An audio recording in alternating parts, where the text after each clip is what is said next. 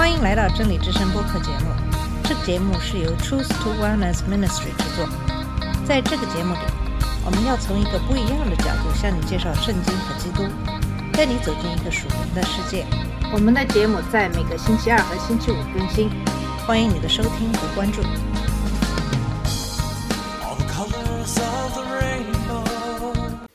你好，我是马俊。上期节目跟大家分享的是神赐给保罗和希拉的不断扩展的施工。那么这期节目主要给大家介绍保罗这个颠覆世界的人，主要是《使徒行传》十七章一到十五节的经文。在学习今天的经文之前，我们先回顾一下《使徒行传》的背景。《使徒行传》的作者是路加。他是保罗的旅伴，他写信给提阿菲罗，也就是他撰写福音书时写信给的那个人。路加选择性的向他概述了耶稣基督借着圣灵在使徒身上做工的历史。在本书的第一部分，路加仔细调查了各种事件的第一手见证人，记录了福音从耶路撒冷传播到撒玛利亚，然后跨越犹太人和外邦人之间的巨大鸿沟的过程。前几章主要以彼得为中心，约翰也经常参与其中，因为彼得是跨越这些障碍的最重要的使徒。在《使徒行传》第二章中，我们发现彼得是五旬节的主要发言人。当时圣灵的施工发生了重大的转变。在此之前，圣灵会降临在一个人身上，但也可能离开，比如扫罗王。这是一种间歇性的施工。五旬节时，圣灵按照耶稣在约翰福音十六章七节中的应许降临，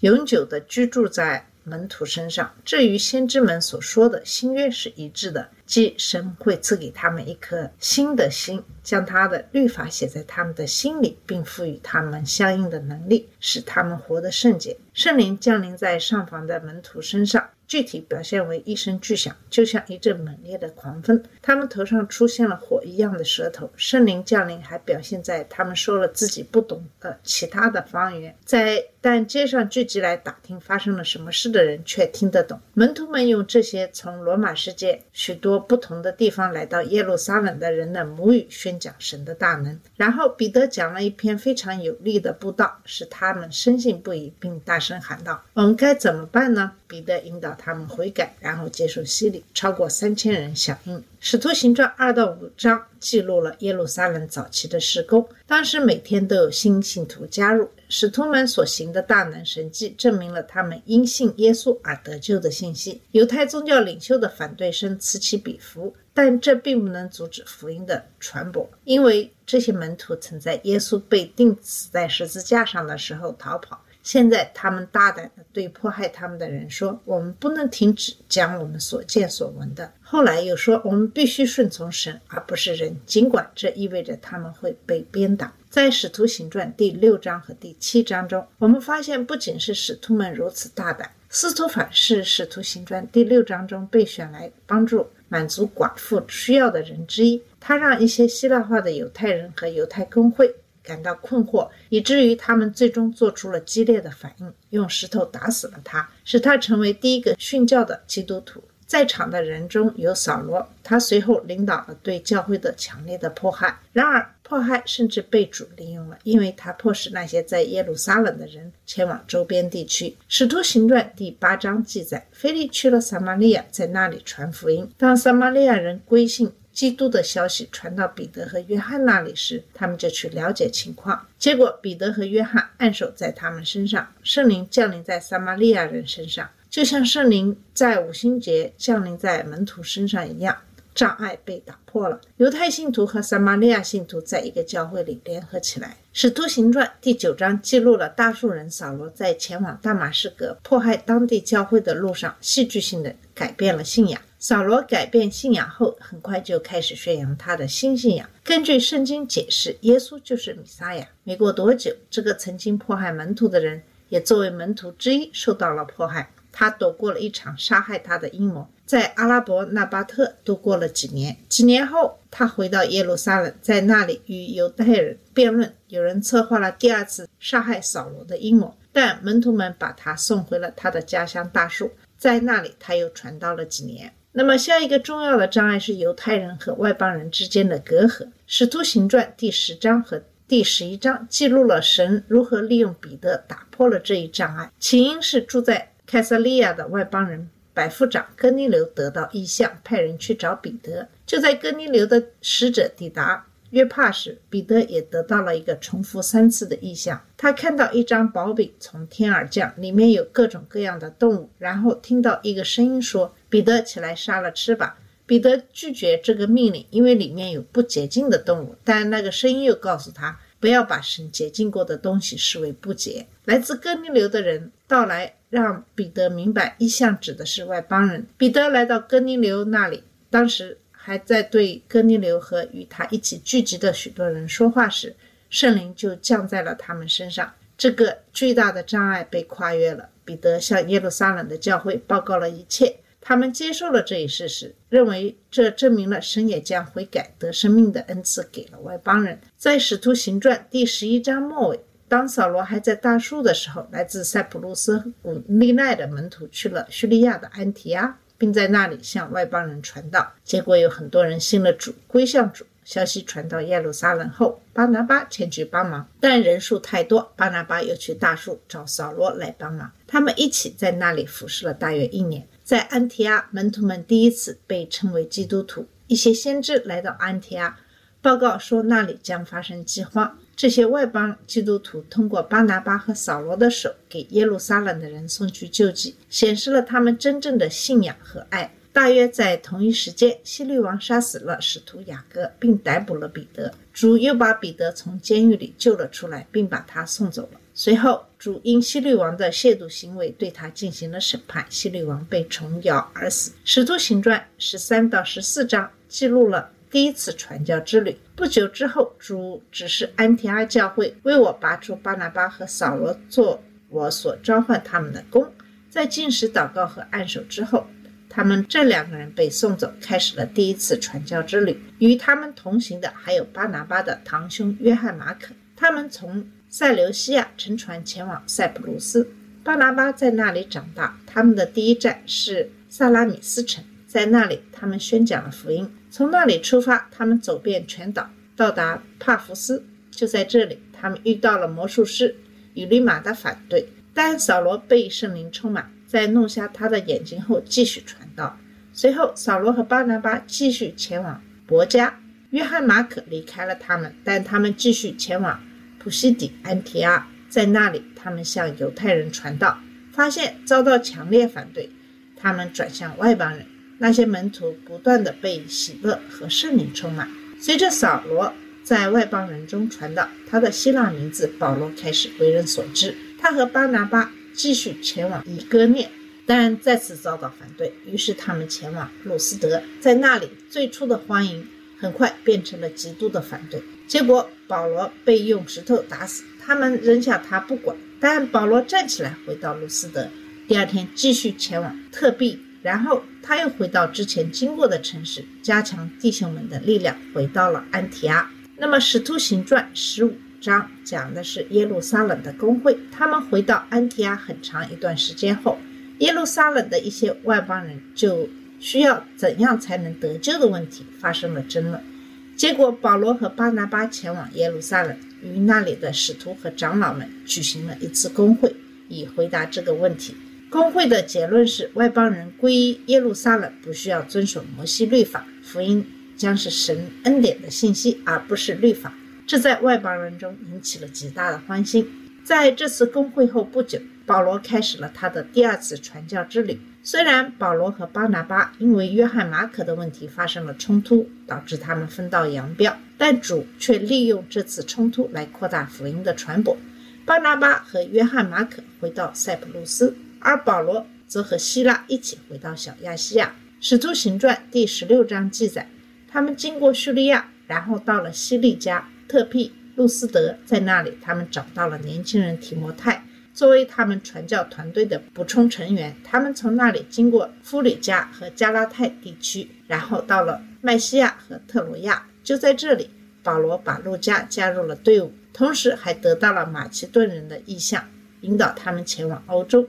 他们首先来到了罗马殖民地菲利比，那里的犹太人不多，没有足够的犹太会堂，于是他们来到。城外河边的一个祷告场所，在那里，他们遇到了卖紫色衣服的吕底亚，他是推雅推拉人，是欧洲第一个皈依基督教的人。在腓利比的时候，有一个会占卜的女奴开始跟着保罗说：“这些人是至高神的奴仆，他们在向你宣讲救赎之道。”虽然他说的是真的，但这让保罗很恼火。让一个被恶魔附身的女孩为他做宣传，对他所宣讲的信息毫无帮助，所以他把恶魔从他身上赶了出来。结果，他的主人对保罗很生气，因为这个可怜的女孩让他们失去了一个很好的收入来源。他们抓住保罗和希拉，把他们拖到地方官面前，然后他们被殴打，关进了监狱。尽管如此，保罗和希拉并没有被这种反对所打倒。他们在午夜时分。唱着赞美神的赞美诗，囚犯和狱卒都情不自禁地倾听他们的歌声。我相信他们也会感到奇怪。对他们来说，在被殴打和关进监狱后唱歌是一种奇怪的反应。那么就在这个时候，发生了一场大地震，震动了监狱的地基，解开了每个人的锁链。就在狱卒担心所有的囚犯都会逃跑。将不得不面对罗马司法的残酷而准备自杀的时候，保罗向他喊话：“不要伤害自己，因为他们都在场。”这使狱卒更加困惑，也使他认识到自己需要问一个问题：他必须做什么才能得救？保罗的回答是：他需要相信主耶稣基督。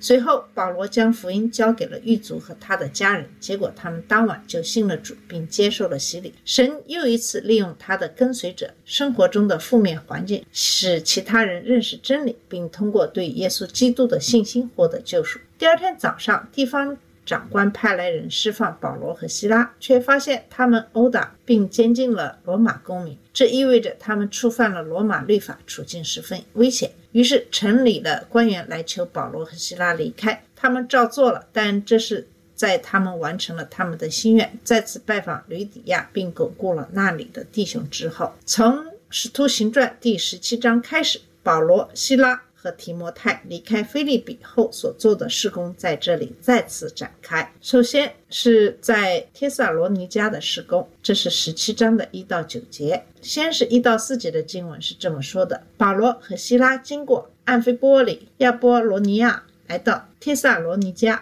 在那里有犹太人的会堂。保罗照他素常的规矩进去，一连三个安息日。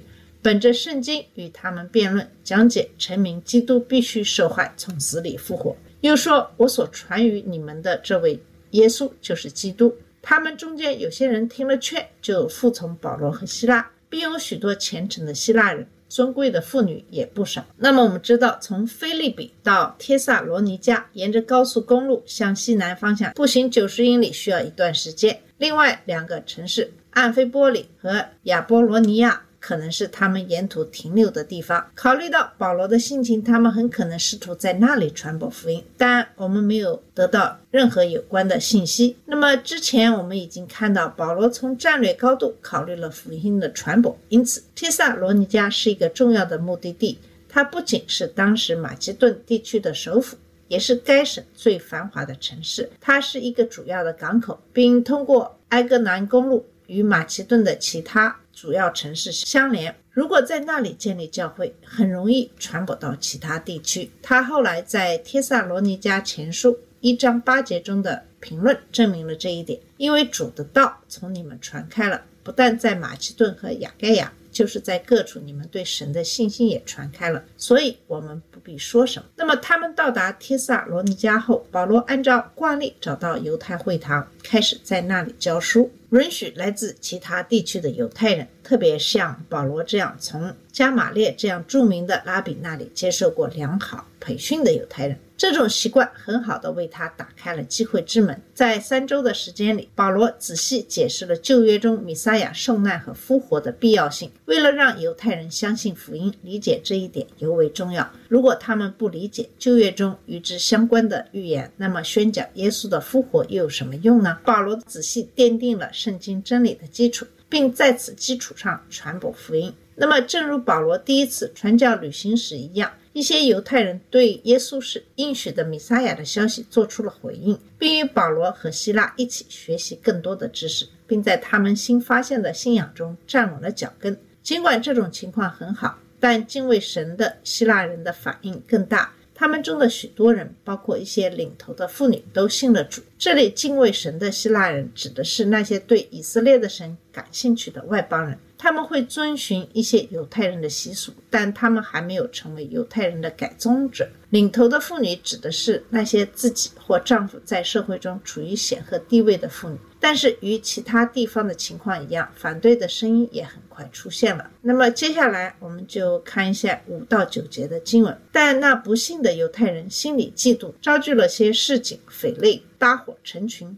耸动合成的人闯纳耶稣的家。要将保罗、希拉带到百姓那里，找不着他们，就把耶稣和几个弟兄拉到地方官那里，喊叫说：“那搅乱天下的人也到这里来了。”耶稣收留他们。这些人都违背凯撒的命令，说另有一个王耶稣。众人和地方官听见这话，就惊慌了，于是取了耶稣和其余之人的宝状，就释放了他们。在这里，我们再次发现，不幸的犹太人嫉妒福音传到外邦人那里，这与在安提阿和以哥念的反应如出一辙。他们组成了一群暴徒，其中包括从市场上雇来的人。这些人可能就是为此目的而来的。他们去了耶稣的家，因为他是接待保罗和希拉的人。起初，他们试图把他拉到众人面前，以煽动暴乱，使他们能够实施他们的邪恶计划。他们的想法是让足够多的人参与进来，这样的混乱会使事后难以确定责任和正义。然而，他们找不到足够多的人组成足够大的暴民，所以他们把耶稣拖到市政当局面前，提出正式指控。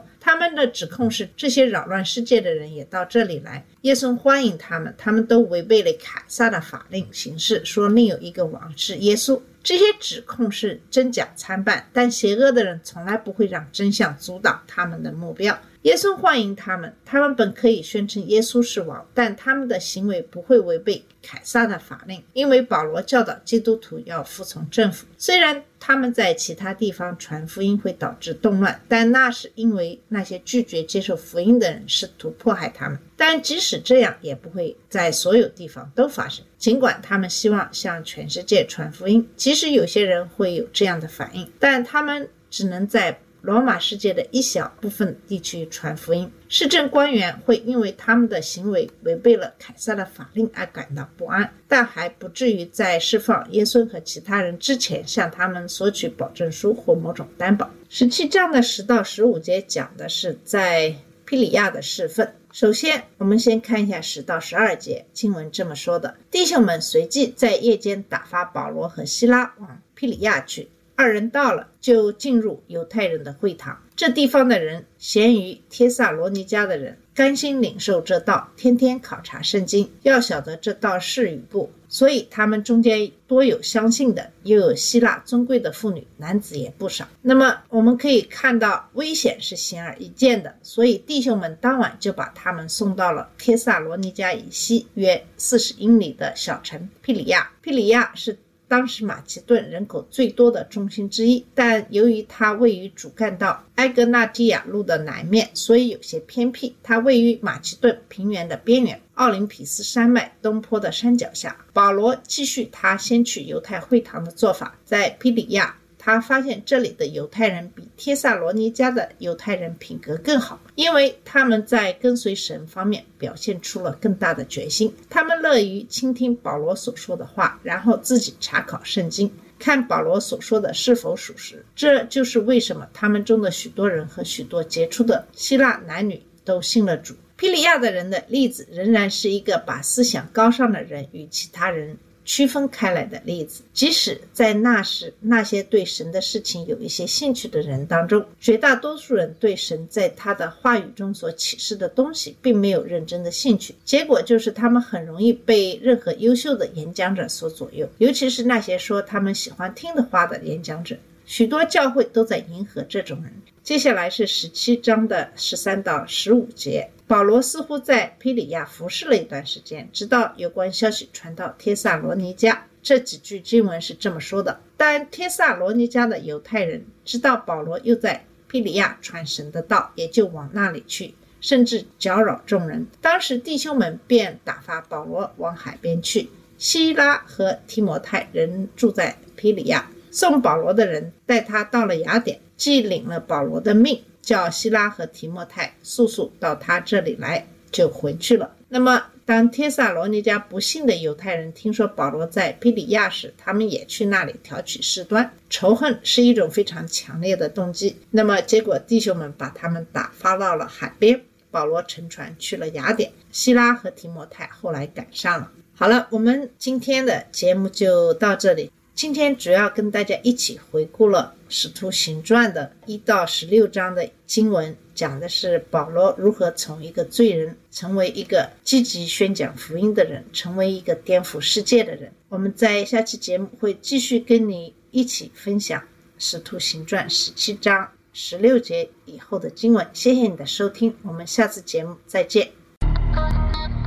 这里是真理之声播客节目，真理之声是 Truth to Wellness Ministry 旗下的一个节目，由 Truth to Wellness Ministry 制作和播出。如果你有什么想跟我们分享，请给我们发电子邮件，我们的邮箱地址是 truth to wellness at gmail dot com。你也可以直接去我们的网站 www truth to wellness dot com 浏览更多的信息。下次节目再见。All the colors of the rain